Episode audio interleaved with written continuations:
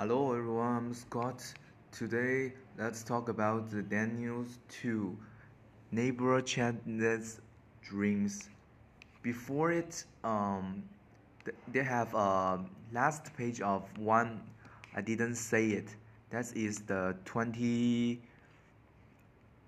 Yeah, it's 21. And Daniel's remains thus until the first years of the king's circuit. So now we move move on to Daniel 2.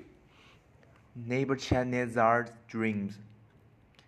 In the second years of his reign, Nebuchadnezzar have had dreams.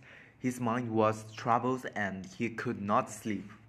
So the king summoned the magicians, enchanters, sorcerers, and astrologers to tell him what he had dreamed. When they came in and stood before the king, he said to them, I have had a dreams what troubled me I have and I want to know what it means. Then the astrologers answered the king, May the kings live forever. Tell your servants the dreams and we will interpret it.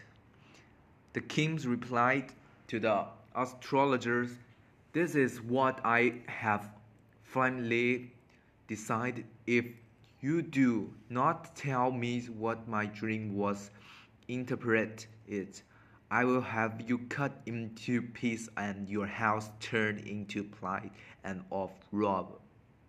But if you tell me the dream and explain it, you will receive from me gift and reward and great honor.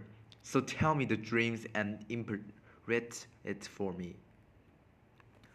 Once more they replied, Let the king tell his servants the dreams, and we will interpret it.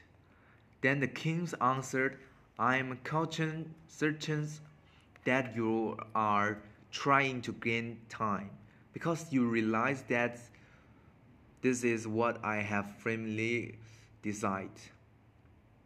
If you do not tell me the dreams, there is only one penalty for you. You have conspired to tell me in letter, in leadings, misleadings, and wicked things, hoping the uh, instructions will change. So then tell me the dreams, and I will know that you can interpret me for me interpret it for me. Okay, that's it for today.